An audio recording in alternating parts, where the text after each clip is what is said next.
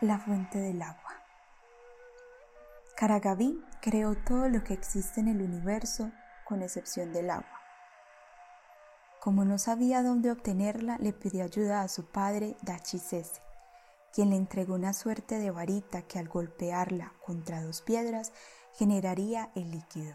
Karagaví les dijo a los Embera que todos los días en la mañana les daría el agua.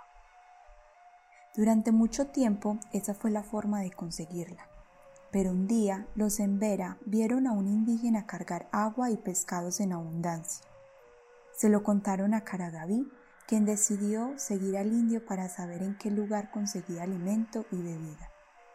Lo siguió hasta el cerro Kugurú, donde había una laguna.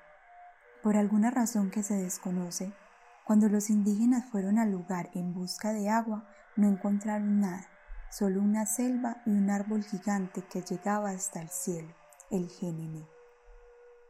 Por temor a su poder, Karagaví ordenó a los mejores guerreros que lo derribaran, pero mágicamente los cortes que hacían sus hachas se regeneraban cada noche. El dios instaló una guardia nocturna y se dio cuenta de que un sapo era el que curaba el árbol con su saliva, y para castigarlo lo aplastó y lo obligó a cuidar el agua para siempre.